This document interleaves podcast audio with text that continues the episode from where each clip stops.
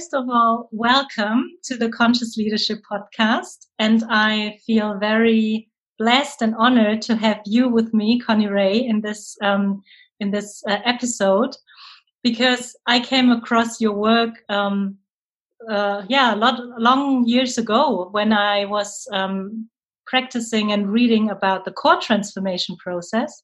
Mm. And then you came to Germany a few years ago, introducing your new work, the wholeness work. And without giving away too much, I know that the wholeness work and your whole personal story is very much connected. So maybe you can first give us a bit of information about yourself, your heritage, and how you developed um, the wholeness ah. work. Yes, yes. Um, I'd love to do that. Thank you, Angela.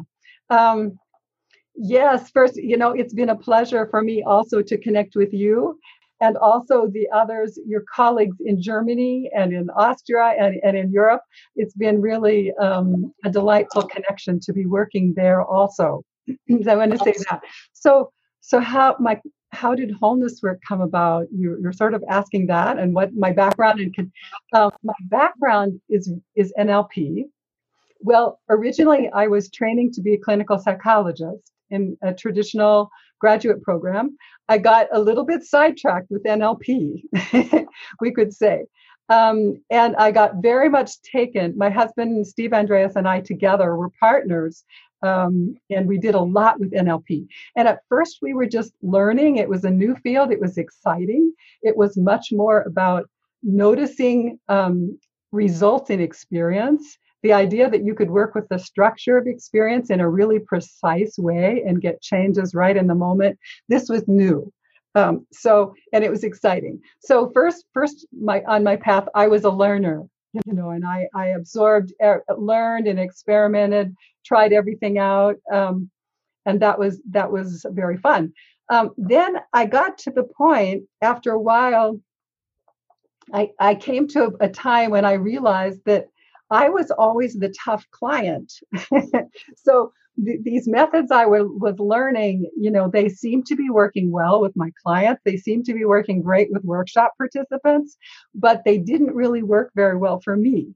And at first, I didn't really want to admit this, you know, but then finally, from my perspective now, I realize this ends up being a strength because it led me to realize that something deeper was needed for people like me um, and what this led to was two change methodologies that now I realize they take us to a different level of transformation. They actually take us into different territory in the psyche and, um, and allow us for a more fundamental change so that even with people who aren't difficult like I was, even for just easy people, it can provide a deeper level change. So I guess both core transformation, to say a little more, both core transformation and the wholeness work came from crises in my own life.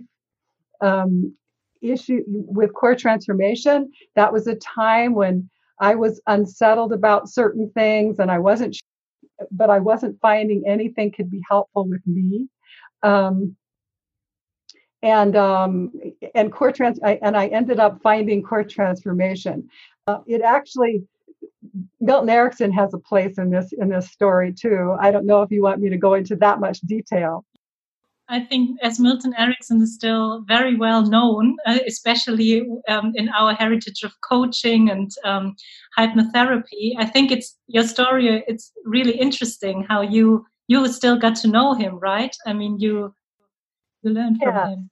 Yes, I, I had the good fortune to be able to spend two weeks um, with him in a, as a part of a small teaching group.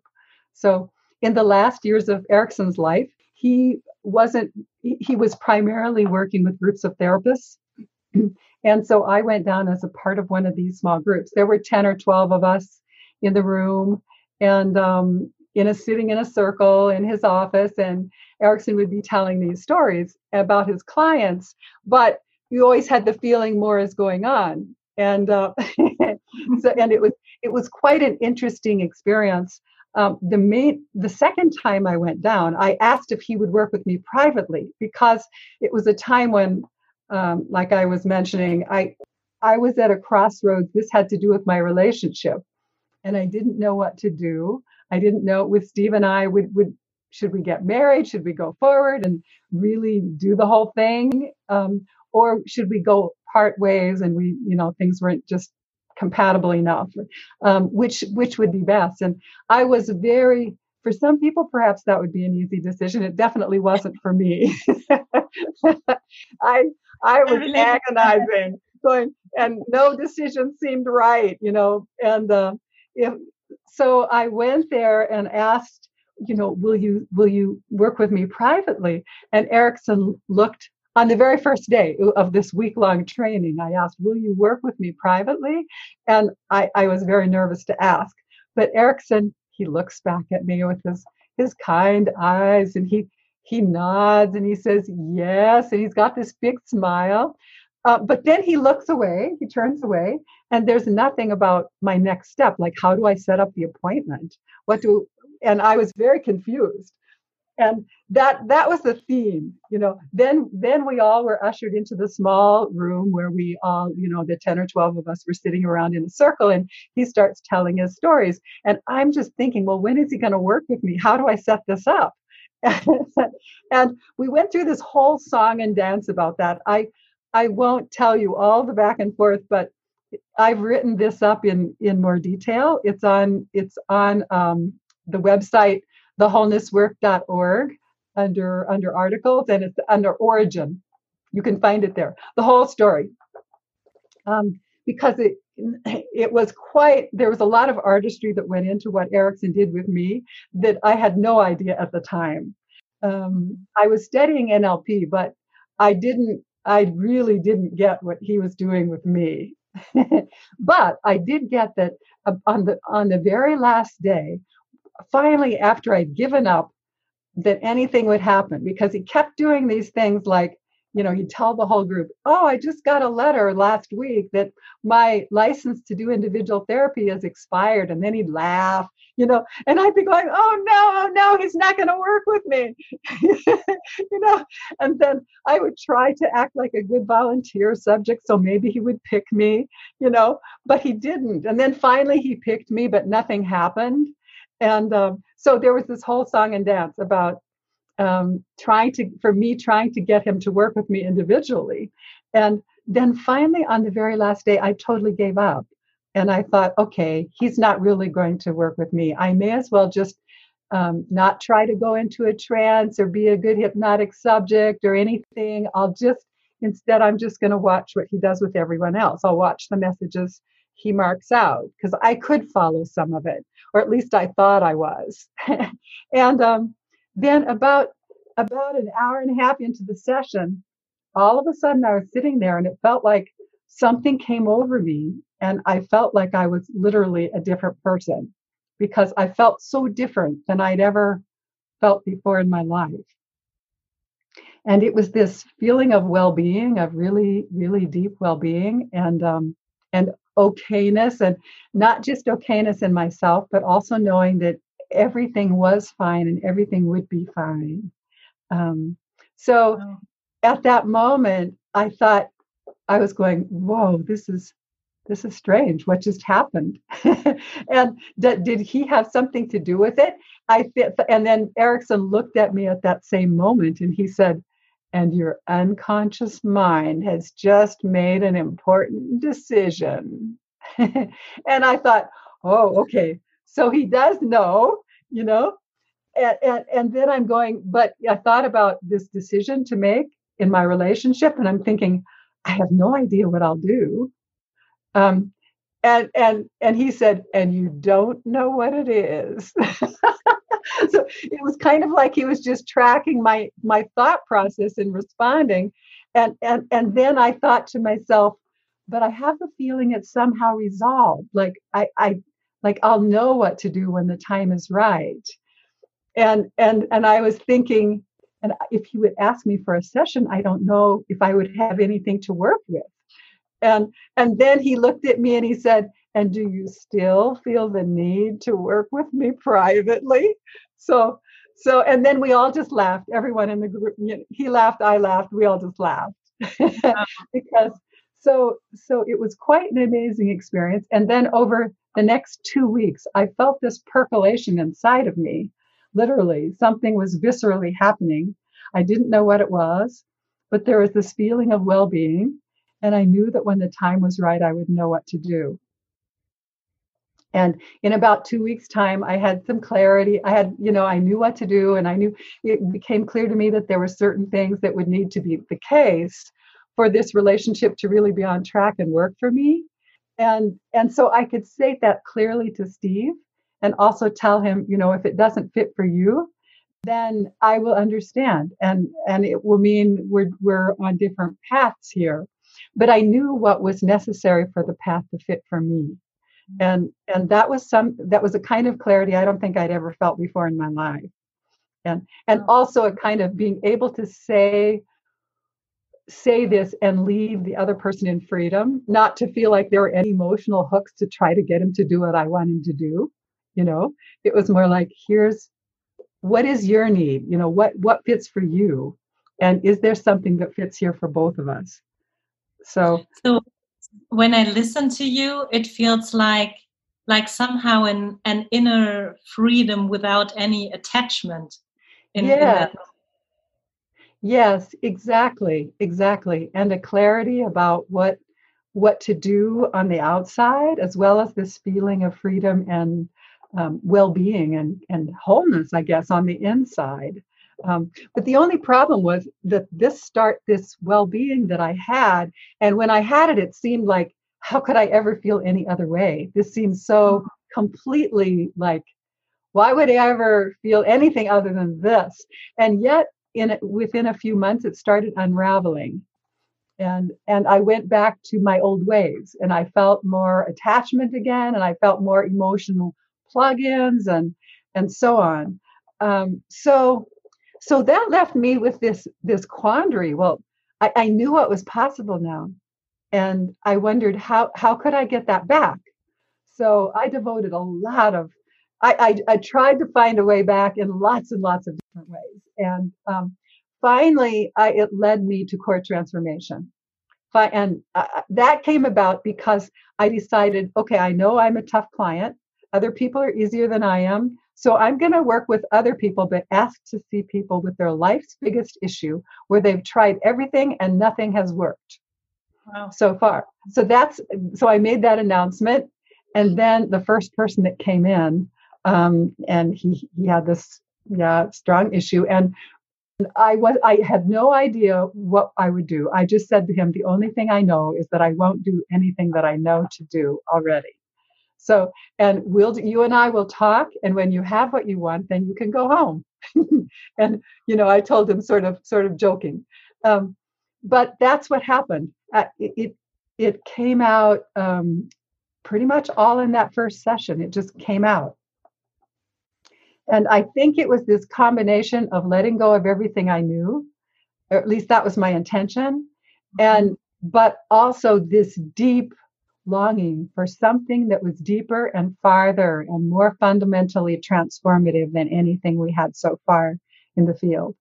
You know, those two things together that led me to core transformation. Um, and and and also the willingness to, I think, um, make mistakes. You know, to to just do something that to be on unfamiliar turf and not know where it was going to go. I think so. So, but then it then out, so I just wanted to say, if go ahead, Angela.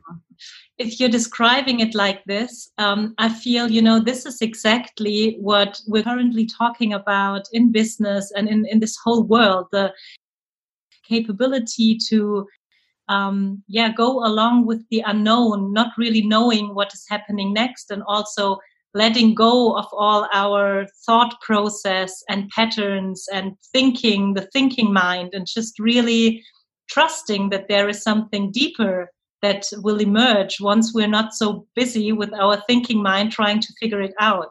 So I think the, how you describe it is such such an essential um, way of being in this world, especially also at the moment. So I think it's a it's a very nice story that that shows exactly um, this uh, mindset and and attitude.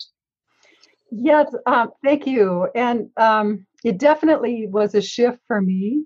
I felt like I was venturing into new territory with in doing this.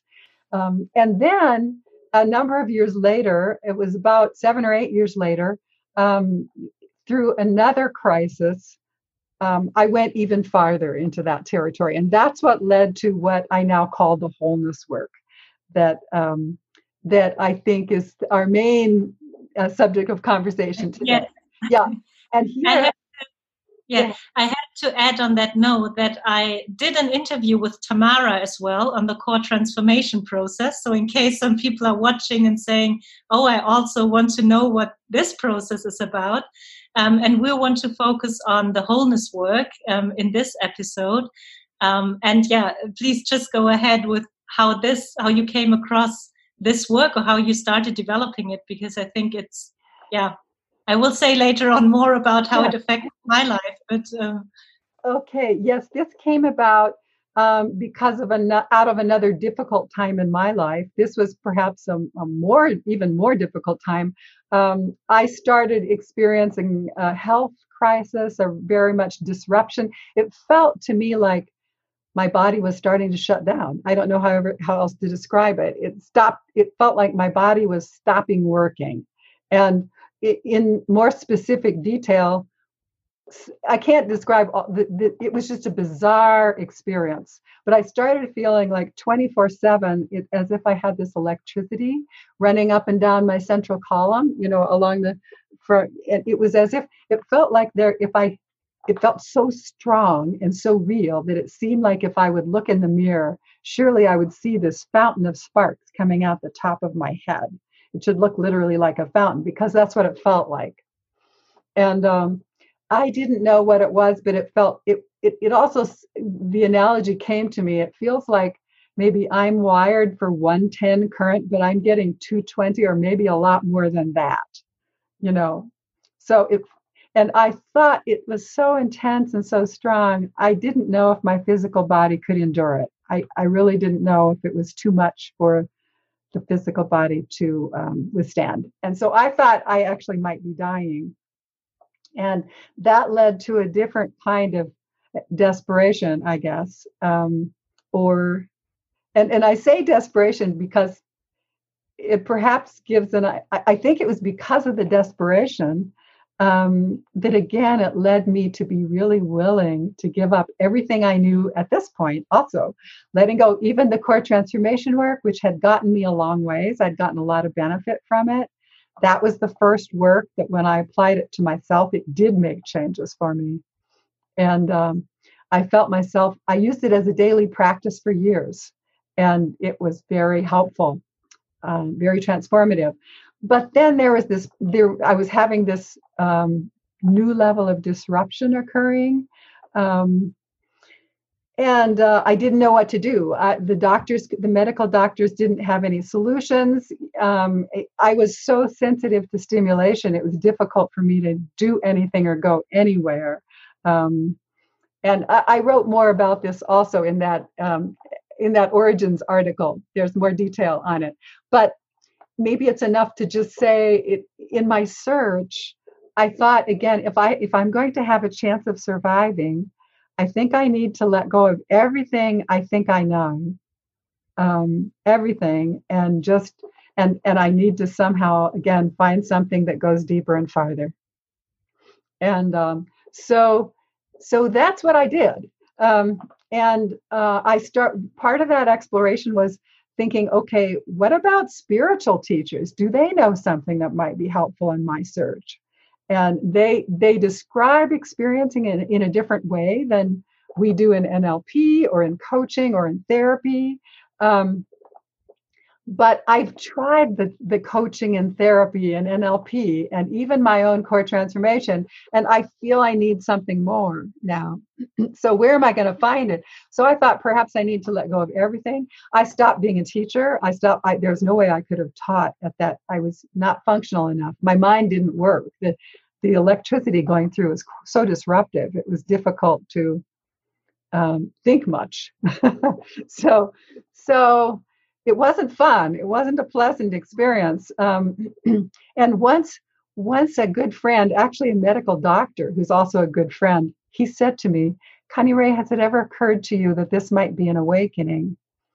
And I and that and I said, no, this couldn't possibly be an awakening because an awakening that should be pleasant, right? and and then I started reading these accounts that for some people it wasn't. It was quite disruptive, what they called awakening. And it, it was actually through studying and sitting with spiritual teachers that became the inspiration for what eventually was the wholeness work. Um, but what I found was that you know spiritual teachers they'll talk about awakening and consciousness. And you know you're, you're talking about conscious leadership. Um, mm-hmm. um, they talk about awakening. And i think they're talk they use this word like awakening because there's a recognition somehow what's happening is beyond our ability to describe. We can't explain it in our usual terms.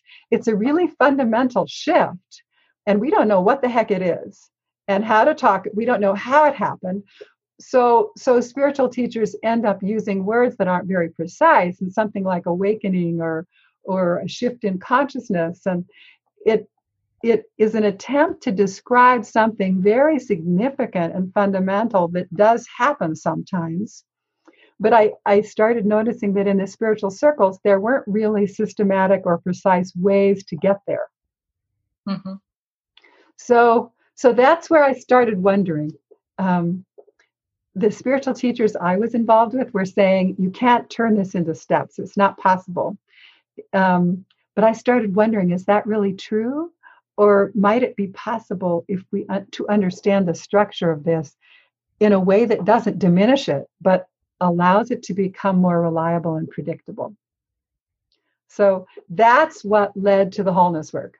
Um, because I, I do want to say, I think that most, I think that the spiritual teachers, when they say you can't turn this into steps, that that comes out of um, most attempts, I think, to turn spiritual teachings into steps or don't really work. They the, the steps come out of a model that's from a previous stage of consciousness, not mm-hmm. from the awakened consciousness. So, mm-hmm. for the steps to work, they have to come out of the awakened consciousness.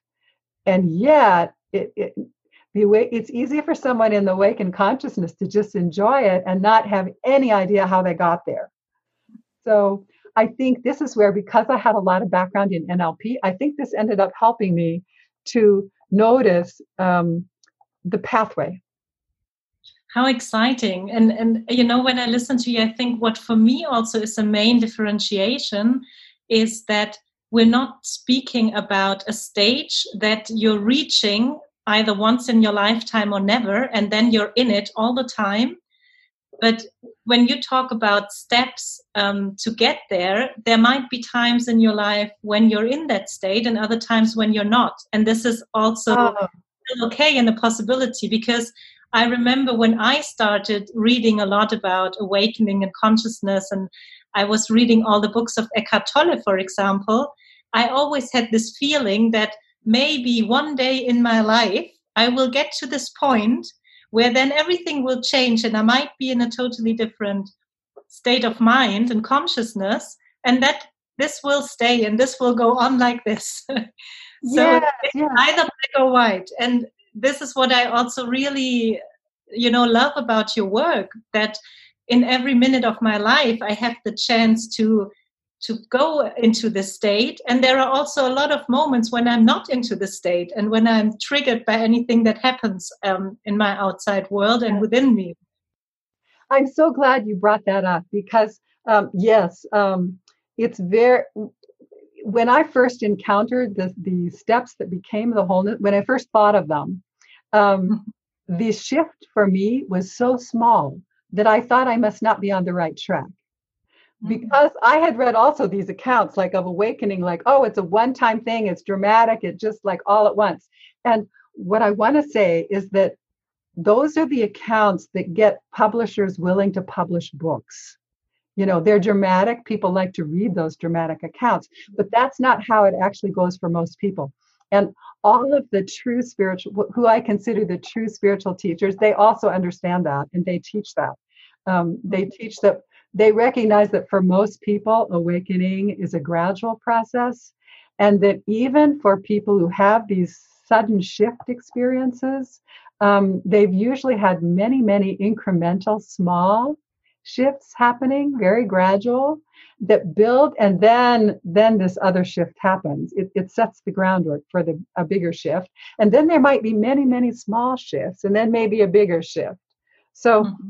this is how I've come to um, think of awakening um, after doing the wholeness work for for longer and i've come to think yes it is the same territory the spiritual teachers are talking about um, and i've had uh, there's one spiritual teacher i, I discussed with it, this with and um, yeah she said yeah that's the same that's the same territory um, it's uh, so it's it's very important to understand that it's for most people a gradual process.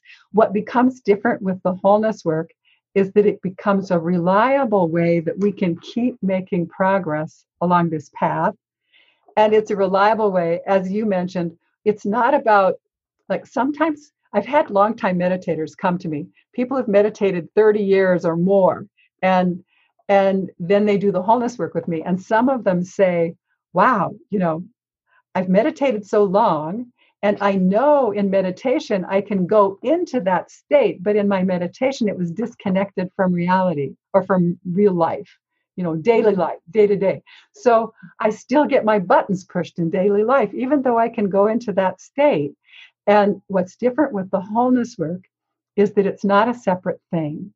That mm. each each time we get our buttons pushed in daily life, each time we feel stressed about something or reactive emotionally, that becomes the doorway to the state in a really simple, um, fairly quick process most of the time. Yeah, it's quite, fully, quite, yeah. quite fun. I, I, find it quite fun, I guess. I can fully relate to that, and I mean, since since knowing the work, I just really started experimenting in my daily life, and from moments like last week i was sitting um, at the dentist and i really don't like being at the dentist um, so when you hear all these noises from all these machines and i thought oh that's a perfect opportunity because my whole system was so stressed and contracted so i started doing um, the wholeness work and it was just really this very nice calm subtle shift and i i really realized how my whole system like relaxed and I was so in peace and really not even recognizing anymore what the dentist was doing in a totally different state. And I think for me, very often it's what you're describing when I'm in these normal day to day situations and then being able to have, and I would really say it's for me like a toolkit, a method and a toolkit to mm-hmm. then um, shift to to shift my state to become more relaxed again to have more inner freedom also in in conversations with other people when i i feel i'm i'm very much contracted because my mind wants to push something or um, uh, yeah i want to convince someone and then i feel this contraction and and doing the work it immediately brings a whole new um, yeah energy to the to the conversation as well. So yeah i think that's really uh, that, that's really what is so helpful and and relevant for our day-to-day life with this um, process yeah thank you for sharing that example and I, I want to say too especially for people who are familiar with mindfulness and or meditation a lot of people who have used mind not everyone but a lot of people who've used mindfulness and meditation have told me that they feel like it, that has been a struggle for them because mm-hmm. those teachings often involve shifting a, attention in a way that um, doesn't fully include every aspect of what's happening in the moment. Um, so the whole this is hard to really you have to really learn it to understand the difference but the whole after doing the wholeness work they they usually it's only after they do the like the second exercise on the meditation format people will come up to me and go wow this is so different. I don't have to fight with anything anymore. I don't have to try to return my attention to the breath i don't have to try to let go of any thoughts it's it's really um it really includes everything. so, Connirae, I'm, wondering because I mean there is there is so much depth to the work, of course, in so many different formats. Um, and at the same time, I'm wondering how can we explain to people who have not yet experienced um, the wholeness work what it actually is? Because yeah. we're, we're, speaking about it and um, all, already about the, the benefits, but how would you explain to someone who asks you what is the wholeness work? Um, what would be your explanation? Um, would you would you like i can come up with an explanation or if you'd like we could do a guided experience. I don't know if we have enough time for a guided experience. What do you think? Of course i would love the guided experience. Okay. Because yeah this i have to say is also something um, and i know there are people watching who you know might be coming to one of your online courses or or um, also in person uh, workshops and the one thing that i really admire about your teaching is that you always bring in direct experience yes. that you're not these teachers who just explain stuff in a theoretical way. But I remember being on your first foundation workshop, and anyone who was um, asking a question, every time your answer was, let's go through the experience and uh-huh. not talk so much about it. And I think this this is so helpful because we all learn by experience. Right. So Right. Yeah. Okay, lovely we'll do that we'll do that and and if it doesn't quite click because i'm going to go through it kind of quickly if it mm-hmm. kind of if it ends up confusing then i just want everyone to know you can find a more detailed introduction on our website at andreasnlp.com um, and under free there's a free webinar on the wholeness work So, and you may have some other resources for people to check too. But let's get started then. And I want to say that the, um, so the wholeness work came out of this spiritual teaching, a key spiritual teaching uh, about dissolving the ego or letting go of the ego. And it, it's common in Eastern spirituality. Pretty much everyone, um, all the main teachers in Eastern spirituality say that awakening happens when we dissolve the ego. So I started thinking, but what is the ego? How do we know what that is? And and I thought, okay, the simplest answer is that it's the I. So, an I is a word that we use all the time in every sentence. Not every sentence, excuse me, but many sentences. I think it's the most used lang- word in, in any language is, is I, because we are speaking from it's I'm going to go to the store, I'm going to plan something, I'm going to rest, uh, whatever I'm going to do, to, or I feel this way or I think this way. So I comes up a lot. Um, but how do we how do we find the I in experience? So shall we play with this a little bit? Okay. Yes. And then I want to say after we do the experiment, I'll talk a little bit more about where this leads and and the benefits because we really haven't gotten in detail about the benefits and there are lots and lots of benefits. For me it's changed every aspect of my life and I've had business consultants and, and coaches, um, executive coaches tell me this gives them really amazing um, ability to meet the needs of their clients much more rapidly and, and on point than they had had before. So, but let's start with the experience. So, the easiest way to, to access this is to just maybe take a deep breath, close our eyes, even or with eyes open, just start by noticing any sensation in the body. And it, it doesn't have to be a problem, but it could be a problem. Um, right now, I notice this sensation on the top of my thighs, hmm, and I might notice, and and that's enough. The, it could be sometimes I notice something in my abdomen or in my chest, or it could just be noticing where your arms touched the chair or where your legs touch the, the bottom of the chair, anything at all. So, do you have something? Mm-hmm. Okay, so I'm going to go with this top of the sensation on the top of my thighs. And those following along, um, everyone listening and watching, notice what what sensation in, in your body is easy to notice, and notice where it's located. And then notice about how much area does this take up. So for me, the sensation in my thighs, it's it's like two ovals across both of my thighs, going in maybe an inch. And how about for you? For me, it's a feeling at the on my back, and it's like a, uh, the area the size of a tennis ball. Okay, great, great. Yeah. So it could be any size, it could be any shape. And now what we do is sense in and through the area and notice the sensation quality. So for example, it might there might be a feeling of warmth, there might be a sense of coolness, it might be vibrating, it might be uh, still, um, but just sensing in and through. And I'm getting a little bit of a prickly or buzzly uh, feeling. It's hard to put into words, and you don't have to have the right words. And what do you notice, Angela? For me, it's like a pulsing or contracting in a certain rhythm. Okay, lovely. This contraction in a certain rhythm, a pulsing to it. Yeah. Okay, beautiful.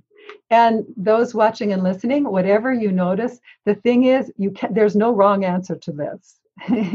it's whatever you notice in your experience. So now we could say, each of us could say, and it would be true, and it might it might be easiest to close your eyes to do this we could say and to be true, I am aware of this sensation. So I am aware of this sensation. For me, it's in my legs. For Angela, it's in the back area. And for for you, it's wherever it, each of you, it's wherever it is. So, but you can think the thought, I am aware of this sensation. And as you notice the sensation that you're aware of, then we ask the question, and where's the I that notices this? Where's the I that's aware of this sensation? And just go with the first location that comes to mind. So, and I'm going to do this along with you. So I go, where is the I that notices this sensation? And what's coming to me now is it's this sort of area on the left side of my head, part in my head, part outside of my head, about this big around. And what for you? For me, it's an area behind myself that is um, a bit a bit larger, a bit higher than myself, but um, yeah, very close behind myself. Okay, lovely, lovely. And for those of you following along uh, with the exercise, um, whatever you noticed is is fine. Sometimes they're in the body, Sometimes they're outside of the body. If it's in the body, it might be in the head, it might be in the chest, it might be in the torso. Once I even had somebody notice it was in one of his toes. a little unusual, but not very often, but it's fine, you know. And then, or it could, often it's around the head somewhere. Um, as for as for Angela, she's saying it's close but behind the head. Uh, some people it's far away it's it might be three feet away it might be a mile away or, or a kilometer away. It could even be as if it's on another continent or even on another galaxy.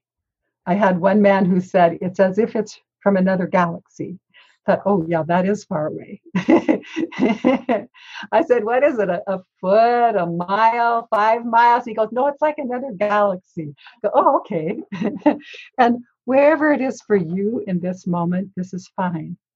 Um, so just noticing where it is. Um, and if, if you're not sure, just guess. We can, in the training, we help people who, if it's difficult to find the location, we, we can, there are ways to help with this, but for now, just guess. And it, that works fine. Um, now, with whatever the area it is, whether it's behind, in front, inside, sense in and through the space, sense, sensing in and through the area of the I, what's the sensation quality? So, for example, is it, it might be warm, it might be cool, it might be a sense of denseness, or there might be sort of an open airiness. There might be a lightness or darkness, or a lightness or heaviness. Um, it could be vibrating, it could be still, so, sensing in and through the space, what's the sensation quality? And for you, Angela, what do you notice? For me, it's cool and very soft and very airy. Okay, lovely. Cool and soft and airy.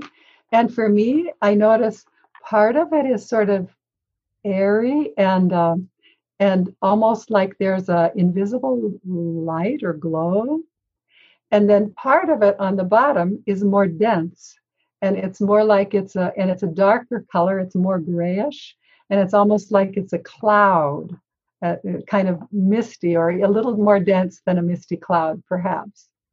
So that's what i'm noticing in this moment. And i just want you to know want everyone to know again there's no right or wrong answer. Whatever you sense is exactly right. That's there's no better or worse answer. The best answer is what you actually find. And um, okay lovely and um, so now ready to go the next step? You and i are right? And hopefully everyone watching and listening too. So let's go back to that sentence we started with. I am aware of this sensation. So we found, uh, we know about the sensation, we know where it's located, we know its sensation quality. We know about the I, we've investigated that. We know where it's located, we know its size and shape, we know its sensation quality. But what about this middle word, awareness? I am aware of this sensation. So, what is this awareness in experience? And here's where I like to guide people a little bit in how I uh, how how it works to to experience awareness in the way that it's effective for this process. Because I've discovered that people actually do have different meanings to that word, and there's a particular experience of awareness that makes a difference and works for this process. And that and I'll guide you in that right now. So that is um, basically we we can investigate and notice right now that awareness is already through our body so we know this because we noticed that sensation we started with we couldn't have noticed that if awareness wasn't already through the body and if somebody bumped me on the shoulder i would automatically notice there'd be just this automatic recognition so awareness is already through the body and we can just sense that now this and by awareness, I mean the capacity to experience. The capacity to experience. This is already through in and through the body. Then it's also through the space, this capacity to experience is also in the space or all around us. And we can investigate this also because if if I make a sound, I snap my fingers on the left, I, there's an automatic receiving of the sound. I can, that just kind of is automatically received. If I snap my fingers on the right, there's an automatic receiving of the sound. And if there's a sound above, behind, in front, any direction, if somebody were to call my name, there would be an automatic receiving of the sound. And I wouldn't have to go send out awareness, it's already there. So when somebody calls my name, it's not like I have to send awareness out to go oh, maybe somebody's calling my name. I better send the awareness out there to meet it so that I can hear. It, no, it, it's automatic. There's this automatic receiving of the sound in an easy way. So, and there's no edge or border to this capacity to experience that's all around. Um, it, it, it's like if a, if a sound, there's no place where I know if the sound happened on the other side of this border, I wouldn't be able to hear it. So, so in fact, I know that if a sound was happening on the other side of the earth right now, probably I would not hear this sound. I know that in my mind. But in terms of my subjective experience in this moment, I can't find any place where there's a border where I can go, oh, if the sound was on the other side of that line, I wouldn't hear it. I can't find an edge in my subjective experience, and that's what's important. So, so right now we can all just kind of take a moment to appreciate the subjective experience of this awareness, this capacity to experience that we we can feel that there's this awareness through our body. Ah, I am. I can feel that right now. And right now I can experience this capacity to notice that's also all around and throughout in every direction all around and through every direction. There's a sense of space that's simultaneously everywhere at once. That's right. And that's the field, we can think of this as a field of awareness or just awareness. So now let's go back to the to the um, to the I that we found a moment ago. All of us found it. Mine was here, yours was behind you, and everyone on the call it is where it is. So if you notice where the I is for you right now, and notice sensing in and through, notice the sensation quality, whatever it is, if it's warm, if it's cool, if it's buzzy, if it's still, if it's dense, if it's open and airy, soft, or sort of more rough. However, it is, there can be a sensing of the aliveness here. And now, notice what happens when the sensation here in the area of the I, when the sensation of the I is invited to open and relax in and as the whole field of awareness that's all around and throughout. And there can just be a breathing into the, this and allowing this to happen however it happens. And I'll say it again. It's something you, you don't need to think through. You don't need to put any effort in. You just notice what happens when the sensation of the I is invited to open and relax, to dissolve and melt in and as the full field of awareness that's all around and throughout. And then we just allow to happen whatever happens. And for each person, it's different. For some people, it might be nothing happened. That's fine. For some people, it might be a lot happened. And for some people, there might be a shift that's quite subtle, uh, like happened for me the first time I tried this. Um, so, how is it? What happens for you this time, Angela? I realized that um, my breathing became much deeper and it felt like my sensation was expanding into into the room. So it felt mm. in a way more grounded and um, peaceful at the same time. Mm. i feel much more calm and peaceful at the moment than before. Beautiful. Yeah lovely. And that is a that is a fairly uh, typical response that for many people there's this additional calm additional peacefulness and and more relaxation. But it's a relaxation at a deeper level because we're going it's not just muscle relax we're not just going oh i feel tense i'm going to relax these muscles. We're finding the structure of thought. We, we actually find the I, which is a thought structure that has been out of consciousness for basically all of us. And once it's in consciousness, though, it actually takes a certain amount of effort and constriction to maintain that I thought. And so when we invite it to dissolve and melt, there's a relaxing at the level of thought that has been unconscious, even unconscious thought, so that now our our a relaxation we experience a kind of relaxation that is prior to muscle tension but does lead to the muscles relaxing too. Hmm. So, so yeah. So for me, what happened to just share a slightly different version? For me, what happened when I did it, is as if things went in a flow, as if there was a draining out from this here, and it kind of flowed, and it's like it all kind of dissolved in and through the body, and there was a distribution that I could no longer track. I couldn't find the particles of whatever was this started disappearing and I, I, had the sense that there was distribution through the body and perhaps from everywhere from there. I'm not quite sure. So, so hello everyone. Uh, we just after doing the after having done the wholeness work, we just got cut off in a way with the technology here. So in case you're wondering why the picture why the picture looks different, um, we had to dial in again. But um, okay. we just continue. So Yes, yes. I, so I'd like to pick up with everyone, just finishing that that short exercise. That's just a little glimpse into the first the first stage of what whole, the wholeness work is all about.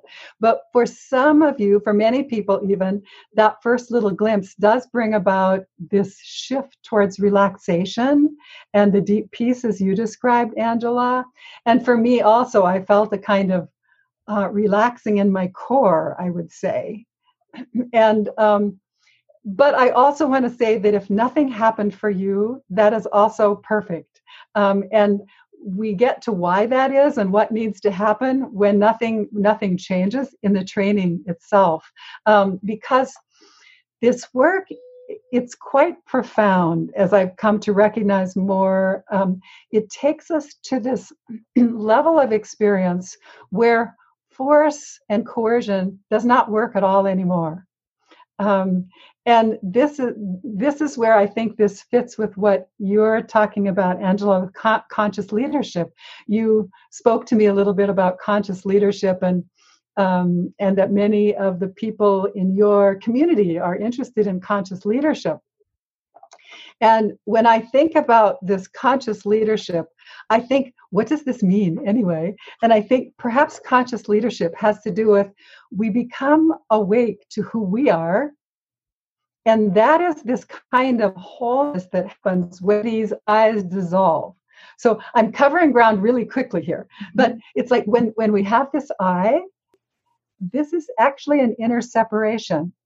Because if you think about it, if I say, Who are you, Angela? Or you say to me, Who are you, Connirae? I'm not going to say, Well, I'm this little ball right here, part in and part out of my head. And Angela wouldn't be saying, Well, I'm this ball behind here. so there's a sense in which our unconscious thinks we are something that we are not. And this structure of the I is always smaller than the full field of awareness. And that's very interesting and it's very important because when our unconscious is operating from who we think we are, this, this structure of the I, we're trying to solve problems, we're trying to even have fun from this place that is smaller than the truth of who we really are. The wholeness work helps us find these small structure, small I thoughts that are always present when we check and then how then we go to the second phase of letting them dissolve into the whole. And this results usually in a in a feeling of more relaxation and peace. But what happens is more significant than that. Because we are now in this space of wholeness where we're literally experiencing the wholeness of our being it is easier for us to now recognize the wholeness of someone else's being too. Mm. And that's a kind of consciousness that um, we can't really get to on a mental or conceptual level. We can't really fully appreciate the wholeness of another one's person's being until we find our own I thoughts and then we let them dissolve and melt into the whole. But that's that's just I want to, that's just phase one in the wholeness work. That's just phase one yeah yeah and i know there are so many layers and um, yeah even deeper um, ways and roots to it um, from what i learned from you Connirae but i have to say I, I love this description of how you explain conscious leadership because you know when i try to explain it from my own experience then whenever i'm in a relationship with myself or with other people and i feel somehow a contraction or a yeah a reaction within myself where i feel that my awareness somehow um, gets contracted and is, is not like free flowing and um, uh, then and i do the wholeness work then this is really when something fundamentally shifts where i have a much more open and free relationship with myself but also then of course with other people. So i can very much relate to when you say you know once you feel the wholeness through and within yourself, you can also recognize it in other people. I think there is always this first step of really um, yeah looking at yourself and and start changing yourself with your with your inner structure and um, feeling before you can start um, making a change happen in the outside world with other people so agree wholeheartedly.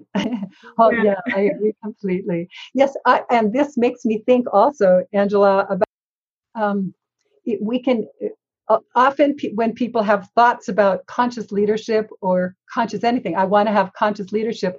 Uh, often people attempt to will their thoughts and and state into that into some direction. So So often there are meditations where you just will yourself to have peace or will yourself to be conscious of the whole. Um, and that has limitations because um, it doesn't it doesn't do anything with the inner uh, separations that already exist. It, it, becomes a bit of an override on the system. It actually tends to create a little bit of, it, of effort and attention or attention. And when instead we find, oh, like you said, if I if I notice a constriction or a contraction in my consciousness, okay, where's the I who's aware of this, or where's the I who's making this constriction?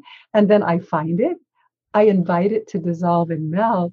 And now suddenly I'm just experiencing this wholeness, experiencing this. It's a certain kind of waking up to the consciousness that I am, the full consciousness, not just this small place. Mm. And and then then what happens from there can be sometimes sometimes it's so um, every on one hand it's so everyday and ordinary that sometimes people go well it's just you know it, it's they say it's everyday and ordinary and then on the other hand it's quite profound and when when practicing the wholeness work um, what would you say? Because i know there are so many different benefits you can get out of this work.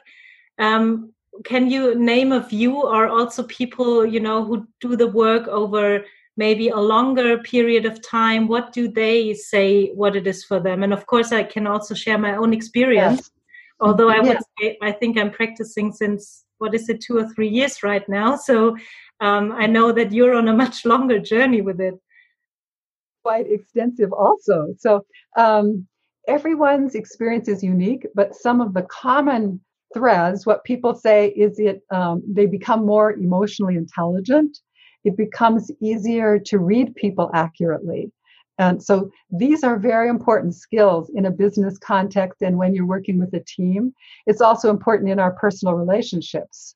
Um, it means that we have we, we have a way of transforming places we get emotionally plugged in. So this is a very common pe- people become less emotionally reactive and not in a way that they feel shut down. Like it, it's not about shutting off our emotions. It's more like um, liberating us from the rigidity of a of a sort of a habitual emotional response that comes out of sort of a, a narrow narrow way of perceiving the situation.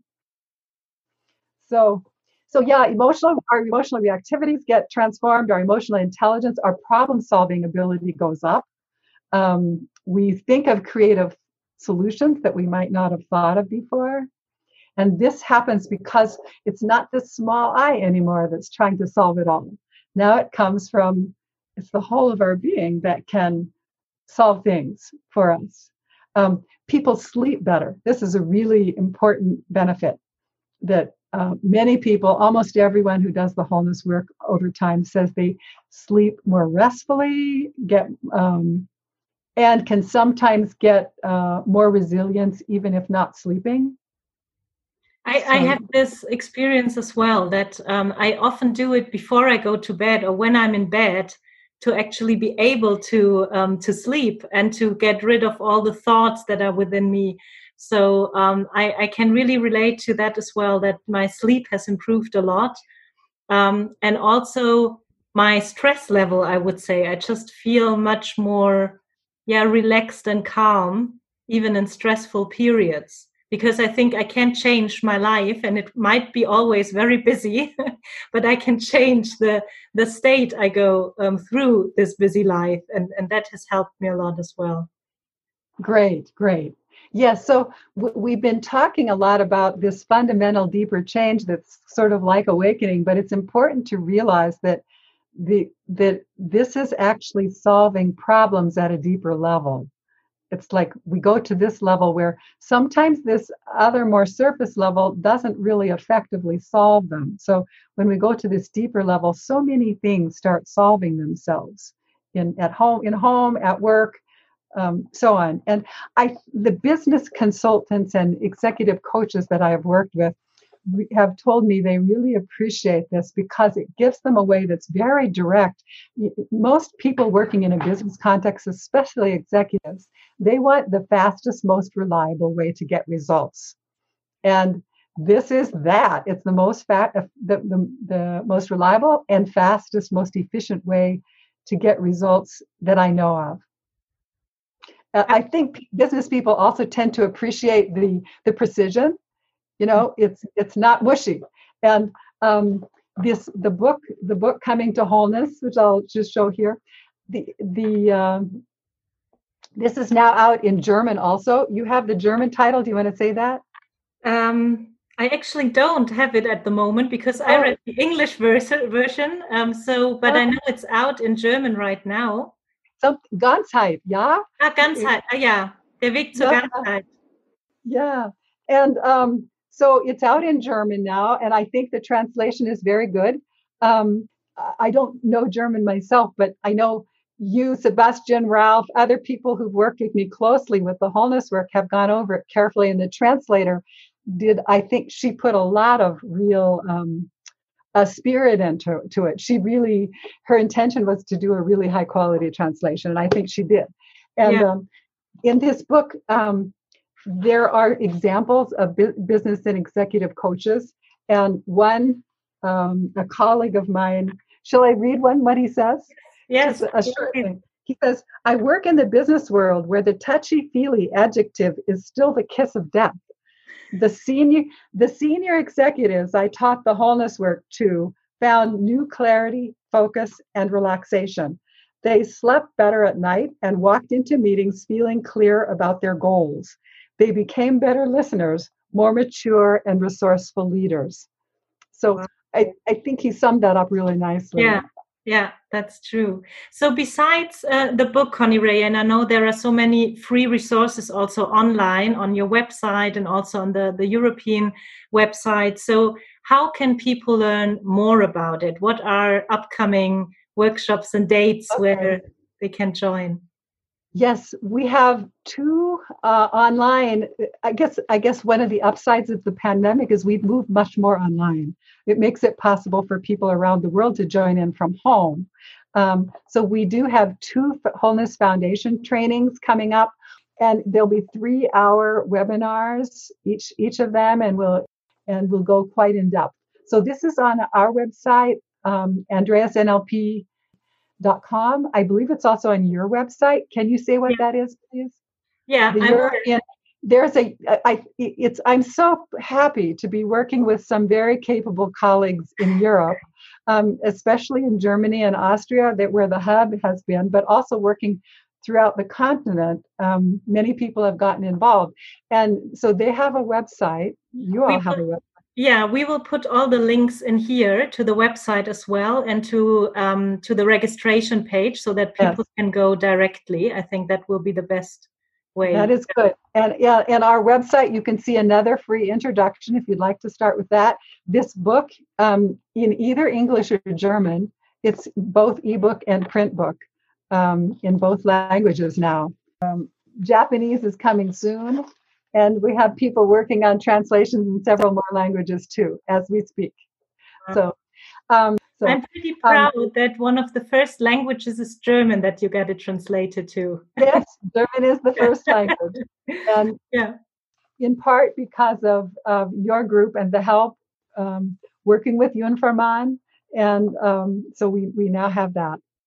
Yeah, I'm very pleased about that. So then, uh, just to give a picture, there is also additional opportunity. Um, the wholeness work, when fully understood, is really a, almost a whole field in itself. Um, it goes to a lot of depth. What we explored today is just the beginning. It goes way, it does way more than just help people dissolve the ego. Um, but all of it is precise and very, it helps get really direct access to many other unconscious structures that are universal. And um, by transforming at this level, we get fundamental change more quickly. So we can go through, we have now six days of live training, of live in person training sequenced out. And if we move it into online format, it becomes 12 webinars. Um, but we're doing this in, in blocks so people can take a part at a time. You know, you can take the first four webinars, um, practice that, and that, and then get the next four webinars, practice that, then get the next four and there are ways to support people's practice and to and the the European group is working with supporting people in becoming competent and skilled coaches um, and trainers of this of this work. So I'm very pleased to be working with um, the European group with this. Yeah, and I think we're all very pleased that you're you're you went to Germany. You're still working a lot with all of us in Europe, which I think you know it's also it would be easy for you to say, "Oh, I'm just covering the US because it's very big and big enough, maybe." but I feel very pleased that you're also reaching out to to Europe and that we here can be part of it and can also learn from you on that way yeah well thank you. And and i i am also thankful for your I, I i my mission is for the wholeness work to be available around the globe around the world to everyone who wants it. Because i think our world right now needs this kind of deeper level transformation. And so for me it's important to be working not just on my own. I can't do i'm limited in what i can do on my own and i know that. So my my intention is to be working with a, a widening group of people that are all coming together to learn together to grow together to improve what we do and to really make the world a, a better place through this work. To make our own inner psyches a more comfortable place for us to be. Yeah through this work and I will be. The plan is right now I'll be coming to Berlin live again next year, right in 2021. As long you know, cross the fingers that this works. Definitely. Yes, Definitely. yes. And Thank I would encourage everyone interested join into the online trainings yeah. um, soon that are happening this fall, and then the live in Berlin. Don't wait for the live one in Berlin. Come to that then again for the second time through, and yeah. that way you'll get it with a lot more depth yeah and i can support that. It gets deeper and deeper. Um, i know i've done everything at once uh, live with you and then coming back to your online courses and i really feel that you know every time it adds and gets yeah. deeper and deeper. Yeah. it's simple it's extremely simple on one hand and so it's possible to engage and begin getting benefits immediately. And and that for most people and then it's also there's this subtlety and depth and richness to this work because we are shifting our consciousness at such a fundamental level. And what i think is true is that at the at the level we each of us is at now we can't understand really the next level yet. We can't really get it. Um, and then once we've transformed a little bit now we get more. We grasp more and we're able to understand more. And then the farther we go the more we're able to also understand. And for this this is part of the reason why the cycling back through is is important. I keep learning too. Every time i teach it i keep learning. Yeah i can imagine so, the Connirae, I want to just say thank you, a very big thank you for that conversation um, with all the profound, uh, yeah, insights and the little demonstration. And thank you so much for your time. And I'm really exciting, excited sending this this out to all the people out there so they can get familiar with the wholeness work and um, start exploring it themselves. Thank you so much, Angela. Yeah, just you know i'm i'm so so pleased with what you're doing to help share the work. Yeah. Thank you, you. and the team there. Yeah. Thank you very thanks to all of you. Yeah. Okay. Bye everyone. Yes. Bye. Bye